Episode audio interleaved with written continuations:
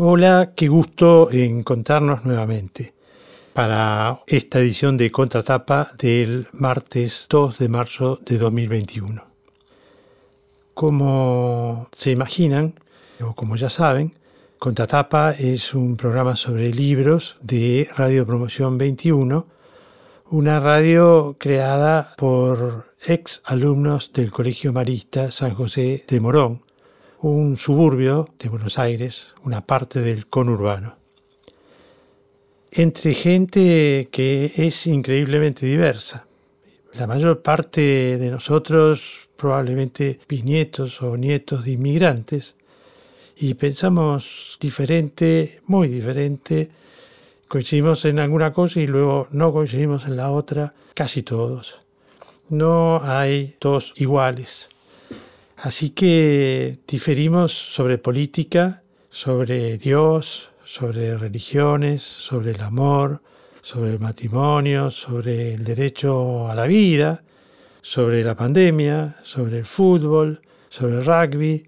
Y a pesar de esas divergencias, que naturalmente nos someten a terribles e inagotables discusiones como las que tenemos todos los argentinos y supongo que buena parte del resto del mundo todo el tiempo, a pesar de todo eso, seguimos siendo orgullosamente amigos entre nosotros.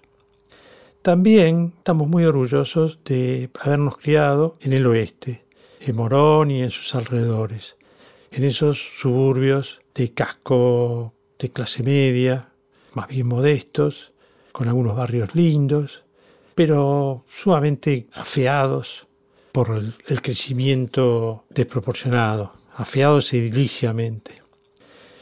De todo eso, del conurbano, hablaremos hoy con la excusa, con la buena excusa del el libro de Pedro Saborido que se llama Una historia del conurbano. A pesar de ese localismo y de ese corazoncito que tenemos, la verdad es que una buena parte de nosotros ha hecho la diáspora.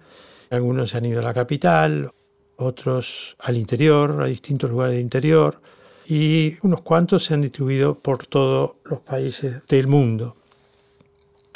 También, por supuesto, hay una buena parte que permanece en el oeste, en su terruño original. Esa distribución casi universal nos asegura de que, a pesar de ser localistas de alma, casi folclóricos, nos llegan noticias de todo el mundo. No estamos aislados. Entre nosotros hay religiosos de orar diariamente, otros simples creyentes, otros firmes ateos, hay peronistas extremos, hay peronistas moderados, hay independientes y hay hermosos y simpáticos gorilas con y sin pelos.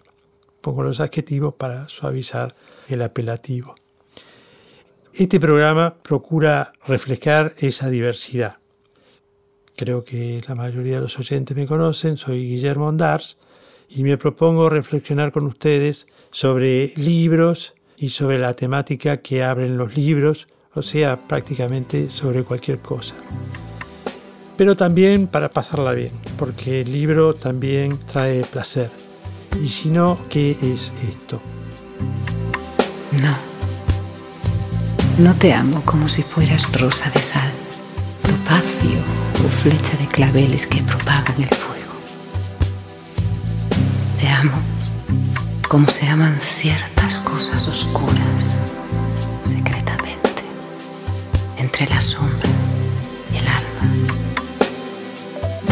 Te amo como la planta que no florece y lleva dentro de sí, escondida, la luz de aquellas flores.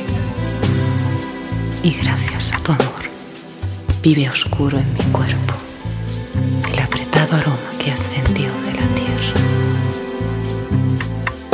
Te amo sin saber cómo, ni cuándo, ni dónde.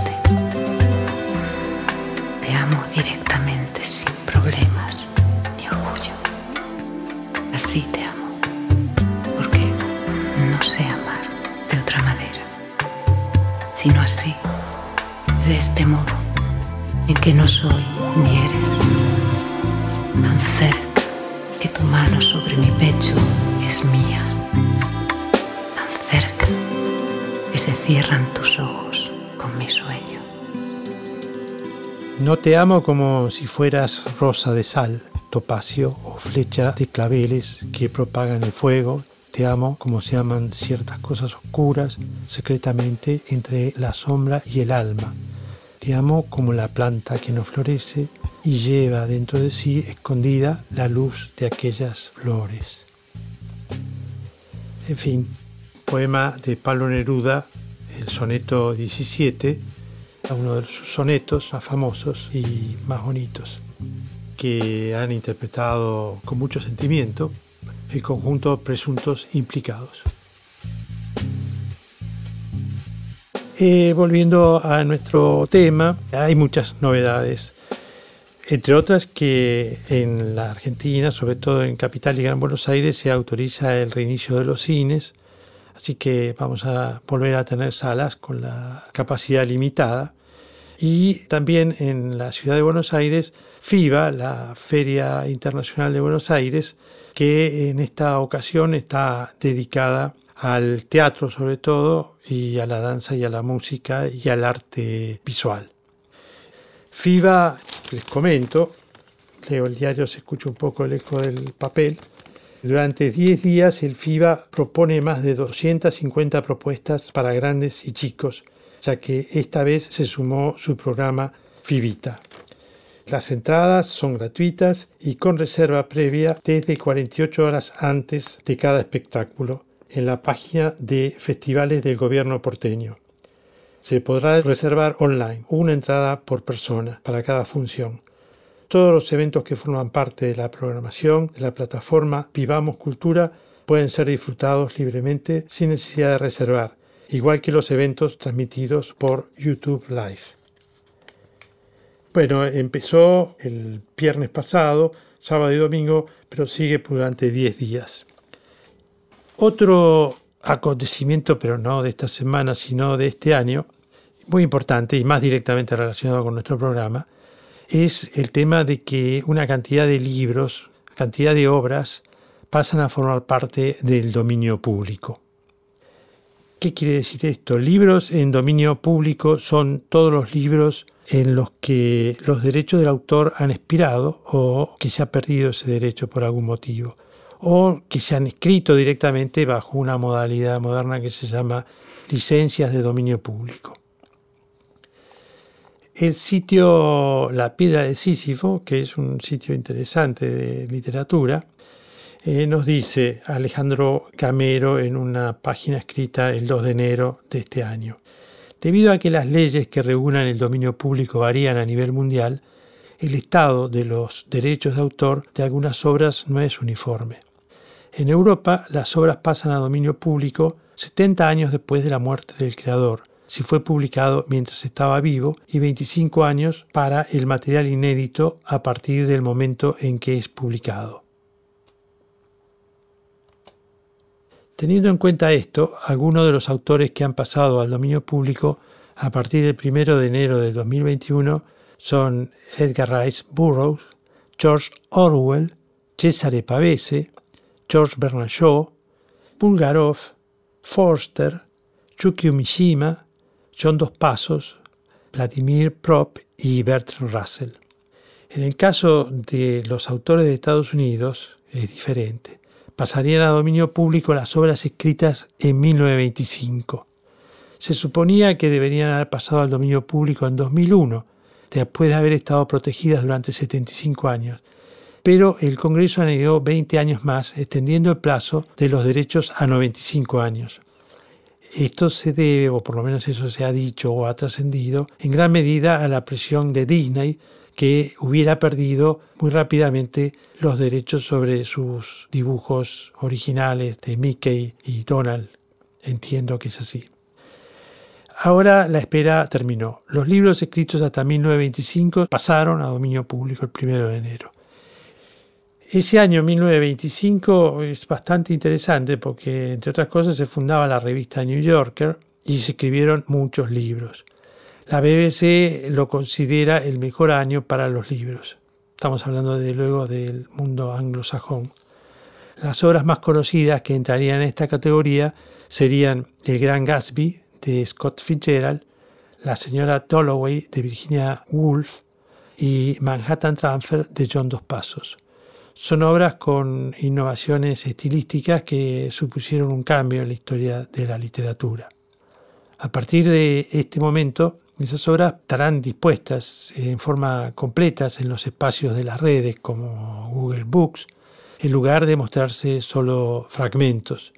Y otros escritores que las podrán rehacer, usar legalmente, adaptándolas o convirtiéndolas en películas o en obras de arte.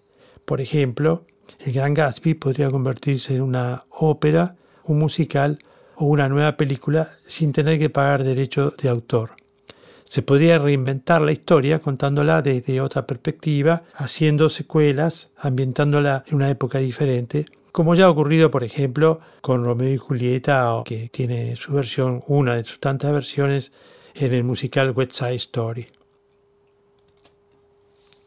Página 12 del 4 de enero de 2021 nos ayuda a completar el panorama para la Argentina. Dice así, en Argentina como en la Unión Europea y en la mayoría de los países de América Latina, las obras están protegidas hasta 70 años después de la muerte de los autores. Desde el 1 de enero las obras de los escritores muertos en 1950 pasaron a dominio público. En este listado se encuentran los libros de Orwell, de Bernard Shaw, de Cesare Pavese, en fin, lo que hemos dicho, Edgar Lee Master, Henry Mann, Alberto Gershunov y Baldomero Fernández Moreno, entre los nuestros. El caso de Gran Casby es curioso y ha dado mucho que hablar porque si bien Fitzgerald murió en 1940, la novela fue publicada por primera vez en abril de 1925 y al principio no tuvo mucho éxito y luego se vendieron 30 millones de copias, creo que cuando ya Fitzgerald había fallecido. Como la obra fue publicada después de 1923, pero antes de 1978, la protección de los derechos de autor o copyright es de 95 años contados a partir de la publicación por este tema que ya les conté de la modificación que hizo el Congreso de Estados Unidos probablemente para satisfacer la demanda de Disney. Los libros anteriores de Fitzgerald, como no cabían en ese periodo, en cambio ya eran de dominio público, como A este lado del paraíso y Hermosos y Malditos. Hay editoriales ahora que están preparando sus propias ediciones de Gran Gatsby y para junio de 2021 se publicará una novela gráfica con un prólogo elaborado por la viñeta del escritor. También eh, es interesante lo de George que escribió, como ustedes saben, en 1984, una, una excepcional ficción distópica que no intenta imaginar el futuro, sino más bien desentrañar el presente de fines de los años 40, que entonces estaba atravesado por el terror de los totalitarismos, el nazismo derrotado y el estalinismo en su apogeo. Cada año habrá menos palabras, dice Orwell en sus libros, y el radio de acción de la conciencia será cada vez más pequeño. La ortodoxia significa no pensar, no necesitar del pensamiento. También entra el dominio público de Bernard Shaw, que tenía 94 años cuando murió el 2 de noviembre de 1950. Entre las obras del dramaturgo, prolífico dramaturgo, narrador y crítico irlandés, también premio Nobel de Literatura en 1925, se destacan Pygmalion y La profesión de la señorita Warren. Y también los poemas del maravilloso poeta italiano Cesare Pavese, como Trabajar cansa, Vendrá la muerte y tendrá tus ojos, y la novela La luna y las fogatas, entre otros títulos. No sé si vale la pena recordar, pero Pavese tomó una dosis considerable de somníferos en el hotel en que estaba en Turín, donde murió a los 41 años, en 1950. Entre los argentinos, como hemos dicho, cabe destacar a Alberto Gerchunov, el autor de Los gauchos judíos, y Baldomero Fernández Moreno, ese poeta que caminó la ciudad y cuyos versos más emblemáticos repetimos de memoria por generaciones. Uno de ellos es 70 balcones hay en esta casa, que lo vamos a escuchar. 70 balcones y ninguna flor. A sus habitantes, Señor, ¿qué les pasa? Odian el perfume, odian el color.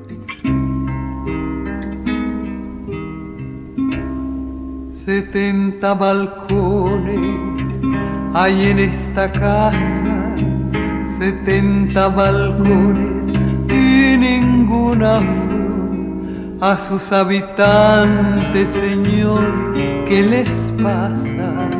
Odian el perfume, odian el color, la piedra desnuda de tristeza agobia dan una tristeza. Los negros balcones, no hay en esa casa una niña novia, no hay algún poeta lleno de ilusiones, ninguno desea ver tras los cristales una diminuta copia de jardín en la piedra blanca trepar los rosales en los hierros negros, abrirse un jazmín. Si no ama las plantas, no amarán el no sabrán de música, de rimas de amor. Nunca se oirá un beso, jamás se oirá un clave, setenta balcones y ninguna flor.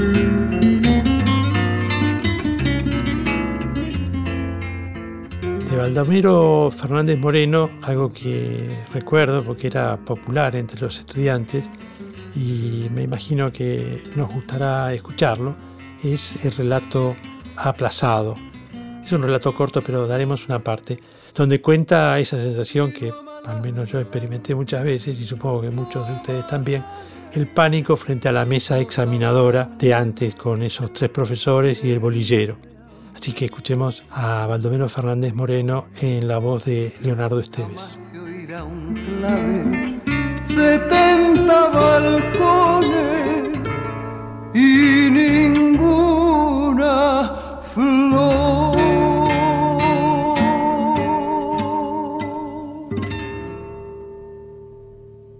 De pronto, como un breve latigazo, mi nombre, Fred, estalló en el aula. Yo me puse de pie y un poco trémulo avancé hacia la mesa entre las bancas. Era el examen último del curso y al que tenía más miedo, la gramática. Hice girar resuelto el bolillero. Las dieciséis bolillas del programa resonaron en él lúgubremente y un eco levantaron en mi alma. Extraje dos, adverbio y sustantivo. Me dieron a elegir una de ambas y elegí la segunda. ¿Y qué es el nombre? díjome uno y me asestó las gafas. Sentí luego un sudor por todo el cuerpo. Se me puso la boca seca, amarga, y comprendí con un terror creciente que yo del nombre no sabía nada. Revolvía allá adentro, pero en vano me quedé en absoluto sin palabras y empecé a ver la quinta en que vivíamos. El camino de arena, cierta planta, el hermano pequeño, mi perrito, el té con leche, el dulce de naranja. Qué alegría jugar a aquellas horas. Y sonreía mientras recordaba. Pero señor, rugió una voz terrible. El nombre sustantivo. Una pavada torné a la realidad. Sobre la mesa, los dedos de un señor tamborileaban. Cabeceaba blandamente el otro. El tercero bebía de una taza. Hacía gran calor.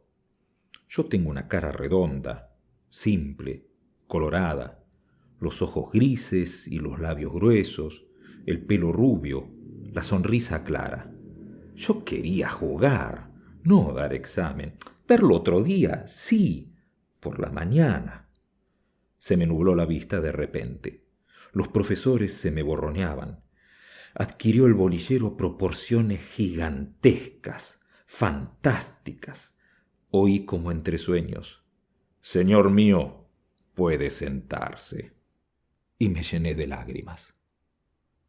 Bueno, esta versión, esta narración que hace Leonardo Esteves eh, está muy bien actuada, me parece, así que me ha dado gusto compartirla con ustedes. El programa pasado tuvimos una serie de temáticas que han despertado muchas reacciones. Hablamos del lenguaje inclusivo y también de un libro que se llama El fin del amor, que escribió Tamara Tenenbaum. No es posible pasar, porque nos llevaría gran parte del programa, todos los mensajes, pero voy a tratar de hacer un rápido resumen. Eh, Juan Langer me comenta que lo hice pensar, que ciertos temas como estos solo los puede conversar con sus hijas, pero no con sus amigos. Me gusta eso, me gusta ayudar a que pensemos.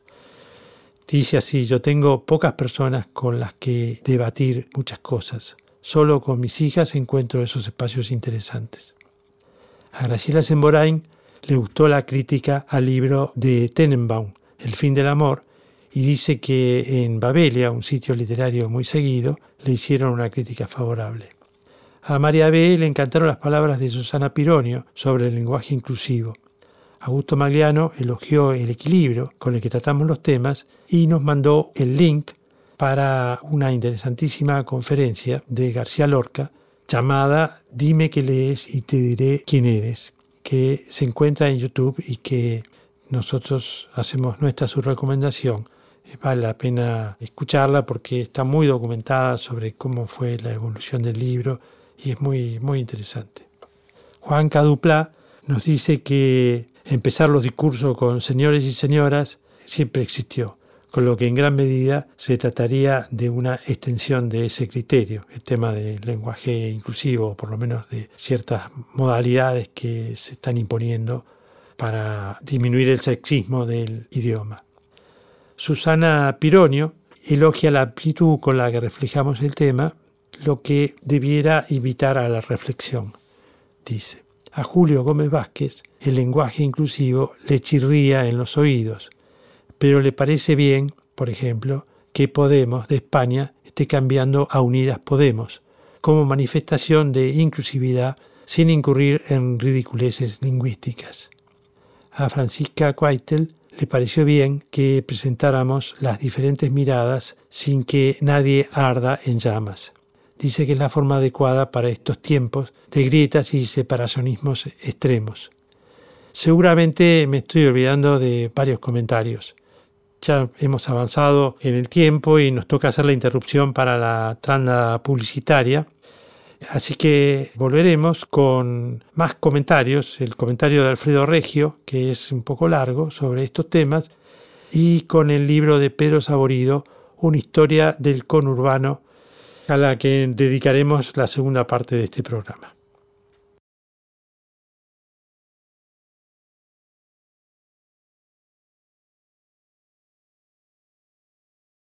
Alfredo Reggio, compañero del colegio y un ingeniero argentino con una brillante trayectoria en América Latina, especialmente en Venezuela, muy acongojado ahora por la evolución de este país, y también un observador inteligente de la realidad argentina.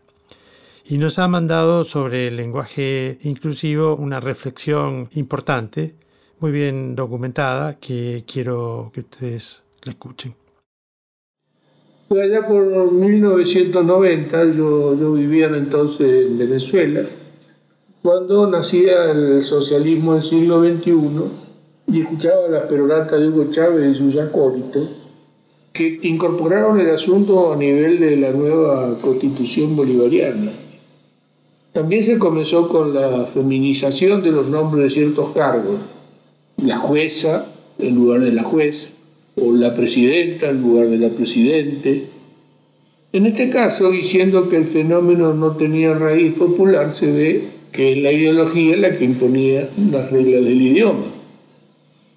A partir de allí, si bien escuchar cualquier discurso o transcripción de algún documento oficial se hacía tedioso e insoportable, uno se fue más allá.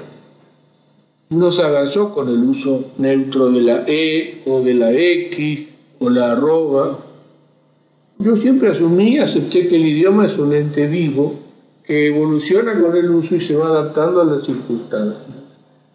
Me tocó vivir en algunos países de América Latina y caminar bastante por el resto de ellos, incluyendo Centroamérica y el Caribe. Y observé muchas veces y sufrí los diferentes significados de una misma palabra según el lugar.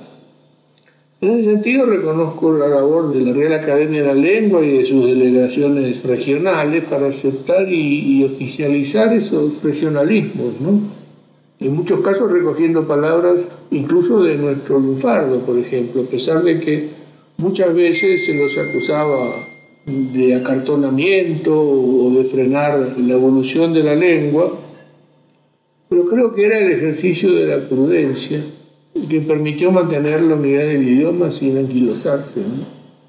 También le tocó tragar grueso para aceptar términos provenientes del uso de la técnica o los negocios. ¿no? ¿A quién no le chocó aquello de aperturar una cuenta bancaria? Del español del miocido del Quijote al de nuestros días hay un mundo de evolución. Así la primera perplejidad no queda resuelta. Hasta ahora la evolución de la lengua fue de abajo hacia arriba, pero últimamente vemos que algunas corrientes ideológicas pretenden invertir el sentido, lo cual a mi juicio es casi contra natura. Otra perplejidad viene de que en mi recorrida casi permanente por América Latina, en ninguna parte observé la preocupación y hasta el fanatismo que veo en Argentina por el bendito lenguaje inclusivo, que excede el hecho de la reiteración innecesaria para entrar en la deformación del uso de letras o signos para dar forma a términos. El protagonismo del feminismo casi como corriente ideológica, así como las diversas comunidades que viven el sexo de diferentes formas, ha ido poco a poco pretendiendo impregnar el idioma cotidiano de una forma en la que vemos que la ideología va por delante, contra natura como yo lo veo. Y mi perplejidad es que es un fenómeno que no lo veo, salvo tímidamente, en ninguna otra parte de nuestra América. Quizá en España, con la irrupción de Podemos y otras corrientes fuertemente ideologizadas, también se aprecia el fenómeno. Y otra vez es la ideología la que busca influir en las reglas del idioma. Pero la gran pregunta es ¿por qué en Argentina? Si no, no es el país, sino a mi juicio la naturaleza del argentino, que es un ser profundamente ideologizado, lo que explica el fenómeno, lo que alimenta las grietas que nuestra historia ha habido y que siempre hemos alimentado y no hemos podido superar. En todos los países existen grietas, pero existen herramientas superadoras que neutralizan sus efectos. Pensemos por un momento en los extremos. En Estados Unidos son la solidez y permanencia de sus instituciones las que moderan los efectos de las grietas que indudablemente existen en esa sociedad. Y en el otro extremo, en China, en Filipinas, en general en los países del sudeste asiático, donde sin duda existen grietas subterráneas, lo que mantiene unida a las sociedades no son las instituciones, sino que es el garrote, así de sencillo. En nuestro caso, las instituciones son débiles y se cambian a conveniencia, y las veces que se usó el garrote, los resultados fueron los que conocemos. Esa división ideológica casi ancestral es lo que impide los consensos para lograr una sociedad moderna progresista y con mayor equilibrio social.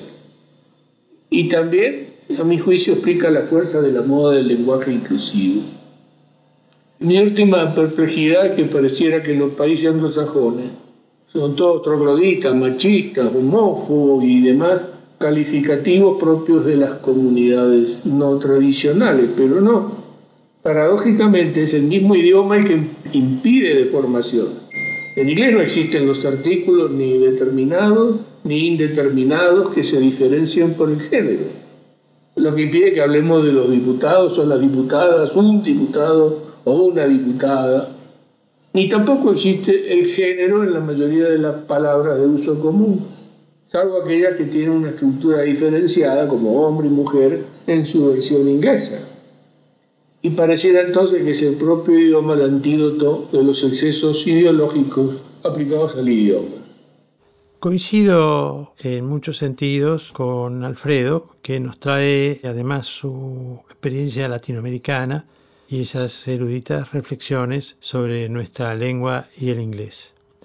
No estoy tan seguro como él de que se trate de un fenómeno puramente ideológico o que no vaya a permeabilizarse a otros campos. O sea, puede ser que en algún punto sea un fenómeno ideológico, pero eso no impide que luego migre a otras situaciones. Muchos jóvenes que no tienen una ideología y que no les importa nada la ideología, lo usan. En la duda, creo que debemos ser abiertos y darle la bienvenida aquello que destraba cosas, especialmente si se trata de apuntalar o visibilizar el rol de la mujer sin excesos incómodos o ridículos. Pasemos ahora a nuestro libro y al conurbano. Como había anunciado, vamos a hablar de una historia del conurbano, un libro de Saborido que nos llama poderosamente la atención y nos eh, interesa justamente porque se refiere al conurbano de donde hemos salido buena parte de nosotros y donde aún vivimos buena parte de nosotros. Y los que no sabemos muy bien de qué se trata de todas maneras el conurbano. Un área llena de contrastes y en la cual es difícil generalizar. Tal vez como dice Saborido, una característica que podría usarse es eso que tiene de salvaje, eso que tiene de estar siempre al borde o en la transgresión. Por eso también le cuaja perfectamente el rock nacional y Pedro Saborido es un especialista en el rock nacional y muchas bandas son de allí. Yo soy el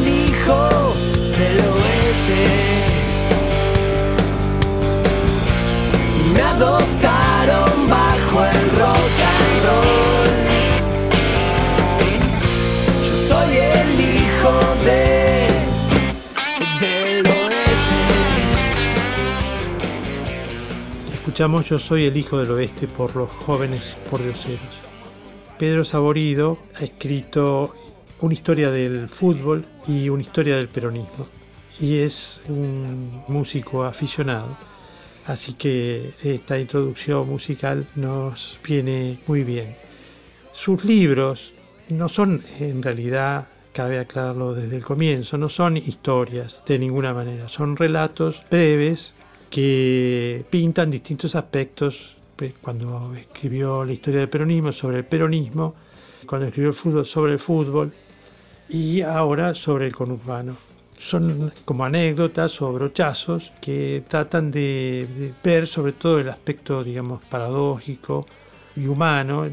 No se inclinan, digamos, definitivamente por elogiar el peronismo, ni el fútbol, ni el conurbano, pero están escritos con cierto afecto por esas tres cosas, como manifestaciones, si se quiere, populares. Se trata de, como decíamos, narraciones cortas, tipo sketch, o sea, una escena, o al sumo un par de escenas que a veces levemente unidas, cortadas en el tiempo, precedidas con un copete irónico en forma de cita, que es generalmente falsa, y concluidas con un análisis más o menos serio, con una seriedad disimulada porque se atribuye a algún especialista con algún título ridículo de manera de continuar con el clima más bien humorístico y disimular algunas ideas pretenciosas que aparecen en la conclusión. El esquema es siempre el mismo. Un punto a aclarar también es que sus libros son más bien esos libros que se venden en los kioscos y no en las librerías. Están encuadernados de manera simple, sin mucho cuidado por la estética, y sus tapas son en letras de imprenta tipo diarios sensacionalista. Él mismo tampoco es un personaje que se presenta prolijo y alineado. Tiene una barba desordenada, pelo largo, lleva casi siempre una gorra de The Who y usa unos jeans gastados sin muchas gracias. También se lo ve últimamente con, tal vez por motivo de la pandemia, con unos cuantos kilos de más. Es nacido, criado, vivió y fue adolescente en Herley, el partido del conurbano que queda seguido de Avellaneda y bordeando Lanús. Se recibió de técnico electrónico en Avellaneda, la misma ciudad donde estudió cine y pasó gran parte de su vida. Fue asistente de sonido en películas como Las chicas de la guerra o la famosa y querida Esperando la carroza. A fines de los años 80 se dedicó al humor político en varias radios, creo que acompañado por Omar Quiroga, y después ambos fueron guionistas de Tato Bores durante un buen tiempo en la TV. Después eh, empezó con estos ciclos tan exitosos, Magazine for Five Delicatessen, y todo por dos pesos.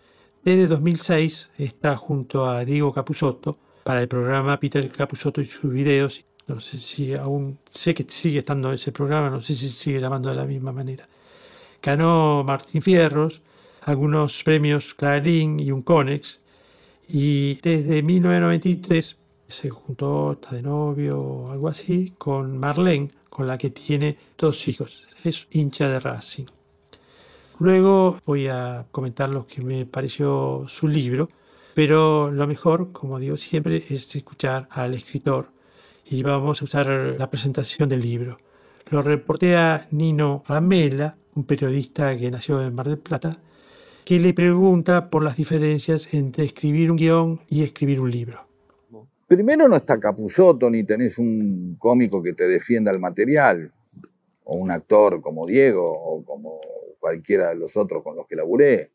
Entonces estás vos y, bueno, obviamente se alivian un montón de cosas porque no estás produciendo, no estás dirigiendo, no hay llamados a la producción, no hay camarógrafo, no hay todo un montón de gente que necesitas todo el dispositivo ese como para, sí hay, en el libro te acompañan los editores, los consultores que tengo yo, con los que voy armando el libro, que me van ayudando, pero no es la parafernalia de hacer un programa de televisión. Entonces, por un lado está más libre y por otro lado está más solo. O sea, ya la, imagen está, está con un lenguaje que hoy es más difícil de transmitir, que es la lectura. Las distintas galaxias comunicativas van llevando a eso leer es eh, más difícil que, que escuchar y ver es más difícil, es más fácil que escuchar, ¿se entiende? Cada, vez la narración busca un confort eh, al, espectador, que tenga que abstraer menos. O sea, tenga que ir a un teatro y decir, ah, Enrique Pinti está volando. No, no, bueno, en el cine se logra mejor eso. ¿Se entiende lo que vos? Perfecto. Entonces, acá es como que volvés a una cosa más difícil, a ver si te divierte o te hago imaginar lo que yo estoy imaginando. Y además eh, requiere de un destinatario más atento. Atento, con ganas, que le ponga un poco de onda, qué sé yo. El otro más confortable. poca gente agarra un libro para ver qué onda. Vos te sentás a la noche en tu casa y pones el televisor a ver qué hay, y está, qué sé yo, está Novarese, está Fantini, comés lo que hay. Cambio el libro, te, bueno, voy a elegir el libro, a ver qué, qué se trata. Y, este, lo miro más, a ver si lo empiezo a leer, ¿viste? Salvo que estés en un consultorio de dentista, no tengas nada para hacer, agarras un libro. El resto hay 5.000 opciones para entretenerse antes.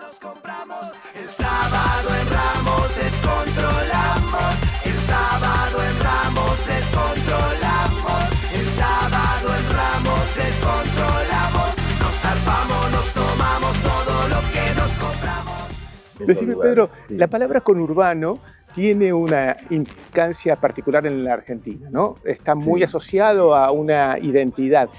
¿Es esa palabra la que se entiende en todos lados en la Argentina? Es decir, eh, yo digo conurbano, acá en la capital federal y hay una, eh, en el imaginario colectivo está determinado tipo de sí, sociedad. Sí, se acerca un adjetivo, sí. que algo sea conurbano. Esto es medio conurbano, esto parece conurbano y, vienen un montón de ideas, ¿no? Eh, para algunos descampados, para otros casas bajas, eh, este, grupos de cumbia para unos, eh, grupos de, rock chabón para otros, este, peligro, asesinatos. Una vez yo había hecho con, Diego, habíamos hecho un Jesús de la Ferrer, obviamente que dice la Ferrer por ser una localidad de La Matanza, y, nombraba a un doctor, al doctor Gustavo Gret, que era subsecretario de salud de La Matanza, es amigo mío, y lo nombré en algún momento.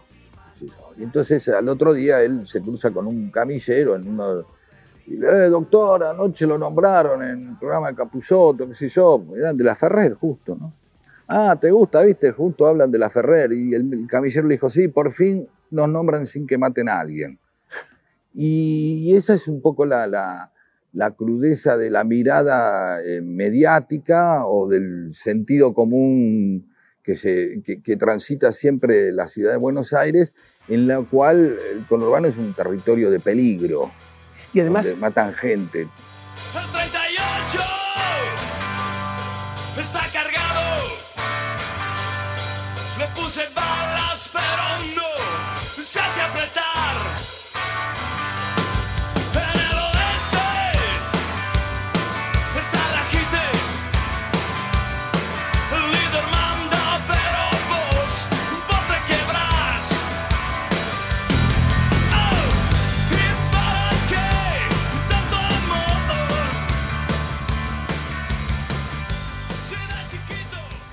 para la gente que no vive dentro del conurbano, es como una consideración homogénea, ¿no? Una definición homogénea, como si el conurbano fuera exactamente igual todas las personas que habitan ahí y la sociedad se conformara de Claro. algo uniforme. Sí, y sí. no es Eh, así, por lo que uno sí, lee en tu Uno tiende a generalizar por un- una cuestión de confort también. Y todos los camarógrafos son así, todas las maquilladoras son así, todos los marplatenses son como vos. Es un- unas tipologías así, donde uno simplifica. Es, es confortable. ¿Para qué va a andar diciendo que cada marplatense? Entonces, ay, buscan cuál es la identidad del otro lado. Los marplatenses somos así. ¿Ves? Si son todos iguales los marplatenses. No, no son todos iguales. Este, y, y los el conurbano tampoco. Entonces, un poco en el libro hablo de eso. ¿Qué, qué es un tipo del conurbano? Si yo te digo que una persona va a una reunión de consorcio, come sushi, manda a sus hijos a un colegio privado y después eh, se van a hacer una clase de pilates, vos dirías que esa persona vive en Caballito, en Buenos Aires. No dirías, ay, un marplatense, dirías un tipo de clase media, un porteño de clase media, o es de clase media. Sin embargo, en Lanús, en todos lados hay edificios, hay gente que come sushi, hay gente de guita que puede hacer pilates y viajar y mandar a sus hijos a un colegio privado. Es decir, hay tipologías que por ahí pertenecen más a la porteñidad al conurbano, pero se reflejan porque los territorios culturales que manejamos no son geográficos nada más. No, claro. O sea, un tipo, una piba que come hamburguesas de lentejas en Mar del Plata y en Buenos Aires se parecen más Sí. entre sí que lo que puede parecerse muchas veces un porteño de Almagro a uno de Recoleta y los mismos de Almagro en, sí mismos. Es decir, habitamos patrias, patrias Seguro. culturales. Además, los, los barrios cerrados más sofisticados están en el Por conurbano. supuesto. En el conurbano hay un montón de, de countries que de alguna manera son la negación propia del conurbano, ¿no? O sea, es como, acá vas a tener todo lo que no está ahí afuera. Todas las casas están terminadas, andamos a 20 kilómetros. Hay otras leyes también, ¿no?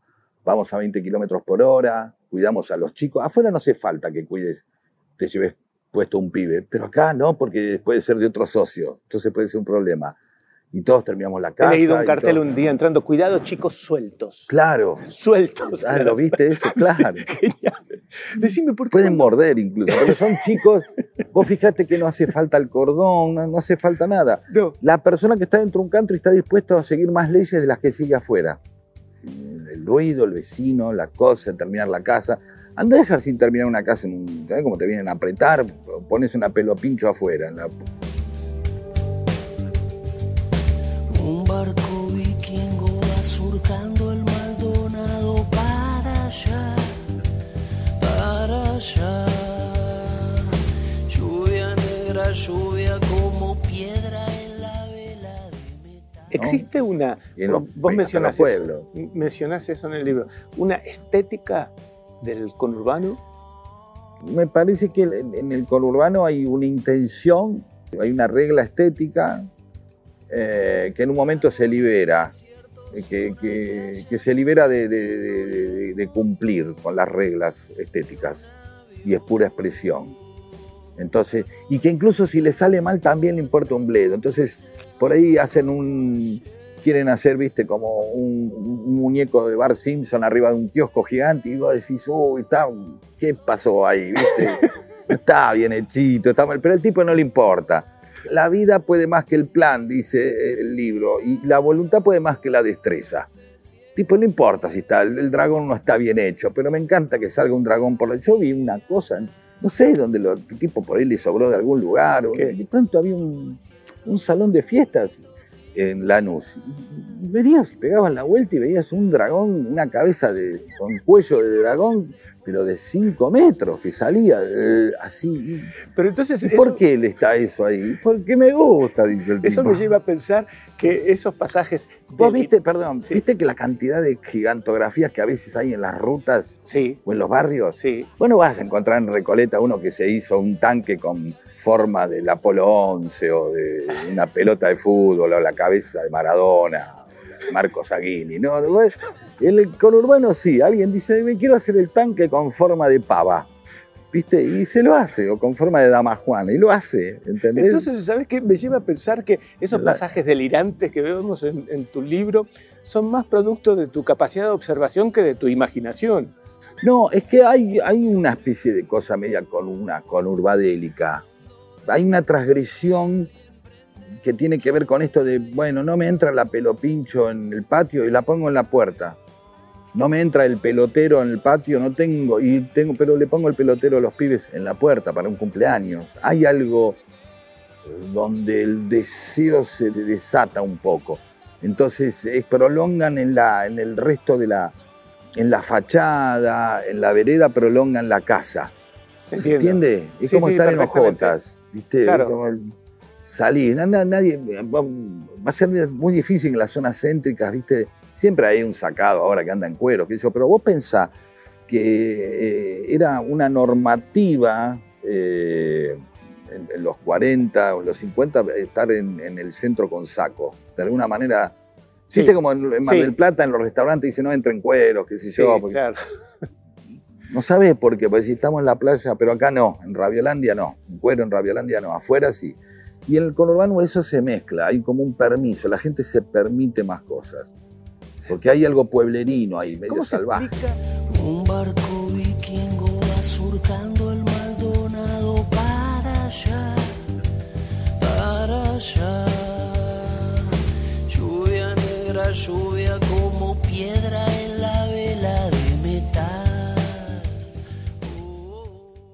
Peronismo, fútbol y conurbano Sí. son justamente temas lineales de tu libro.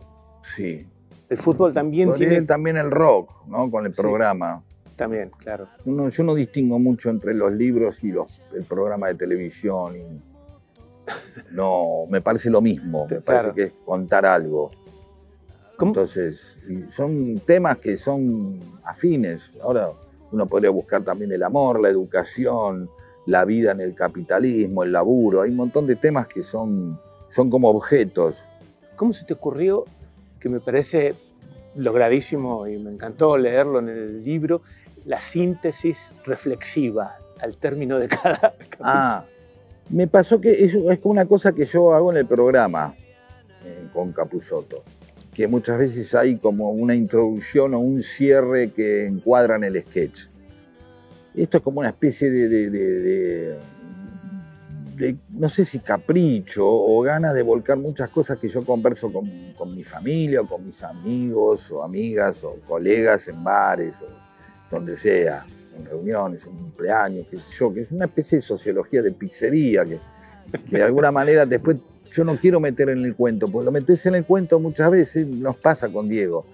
Querés, oh, voy a meter, y, y el concepto le hace perder efecto. ¿Se entiende? Sí, tratás de cargar Sí, algo, sí. viste, discursivo. Es ahí. como explicar un chiste, claro. Entonces me saco las ganas haciéndolo al final, como una- un pequeño ensayo Sí. que tiene que ver con lo que, como lo que no entró conceptualmente en el, en el cuento. Como que el cuento mantiene un estado de anécdota o de Pero historia. a- además apelás a especialistas estrafalarios. Y eso para que no quede pretencioso. Entonces siempre es el cuñado de un sociólogo, un tipo que conoció a, a Foucault, qué sé yo.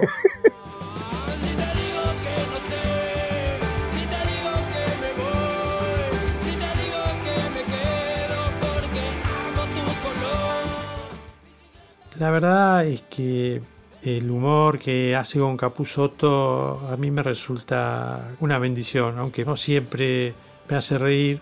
Me parece un monumento a la originalidad y al desenfado en medio de unos programas que son copiados, eh, imitados y repetitivos. Se sale completamente del formato. El libro tiene las mismas características con esas salidas completamente absurdas. Es lo que vas a encontrar. El mismo humor que en la tele, tal vez más ordenado, tal vez más consecuente, pero es lo mismo. No cabe analizarlo como una pieza literaria, una novela, un cuento. No es una prosa hermosa, ni los argumentos son redondos, ni las historias tienen la suficiente complejidad, ni terminan con un remate sorprendente.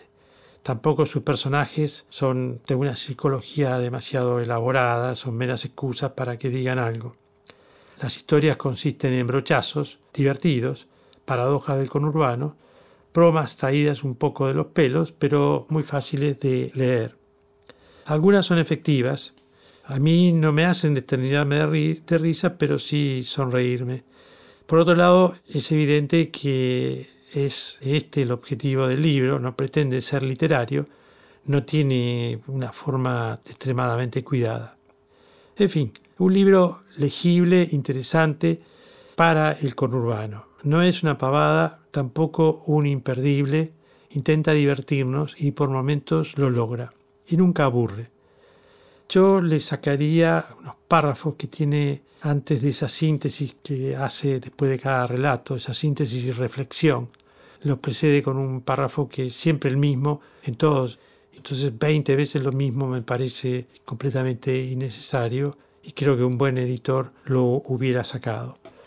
Pero lo mejor para tener una idea más acabada de lo que se trata es que les lea unos párrafos de uno de los cuentos que se refiere a tres casos extraños en countries del conurbano.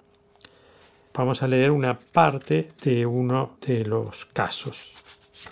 Comienza con una cita de Roger Daltrey, que entiendo, lo he buscado, lo he googleado, que es un músico de The Who, que a él le encanta, que dice así, para mi cumpleaños me llevaban a pasear fuera del barrio, ese era el regalo. Bueno, caso 1, la seguridad. Un señor sale del country donde vive, saluda a los de seguridad y sigue, pero a los 10 metros hay otra casilla de seguridad. Entonces piensa, qué bueno, reforzaron la seguridad. Me gusta. Frena frente a la nueva barrera y saluda al guardia de la casilla recién estrenada. Hola, ¿vos también tenés que revisar el baúl? Le contesta. Primero, dígame su nombre. Atilio Cardigan, unidad 28. ¿A dónde va? Voy afuera. ¿Usted es propietario? Sí, unidad 28. No, eso será en el country. Yo necesito saber si usted es propietario o alquila alguna casa del conurbano. No, vivo acá, en el country. Entiendo, usted vive en el country, por eso le pregunto si tiene casa propia o alquilada acá en el conurbano. Pero, ¿por qué tengo que decirle? Porque soy de seguridad del conurbano. Si usted no tiene propiedad o no está alquilando una casa en el conurbano, no puede entrar, salvo que sea invitado. ¿Invitado de quién? De alguien que viva en el conurbano. Pero eso es en el country. El de seguridad se pone las manos en la cintura y asume una actitud burlona e irónica. Pero eso es en el country. O sea, en el country se puede controlar la entrada y en el conurbano no. ¿Por qué? ¿Por qué? Porque, porque nada. Porque afuera es público. Y, a ver, usted en el country tiene seguridad para que no entren intrusos. Ahora en el conurbano tampoco queremos intrusos pero yo no represento ningún peligro para nadie. ¿O pensás que voy a salir al conurbano a robar? Usted es un burgués, y en este cuerpo de seguridad formado por sectores trotskistas, peronistas, hippies, comunistas, religiosos de izquierda y otros referentes sociales y culturales del espacio nacional y popular, sospechamos y nos cuidamos de los burgueses, ¿de acuerdo?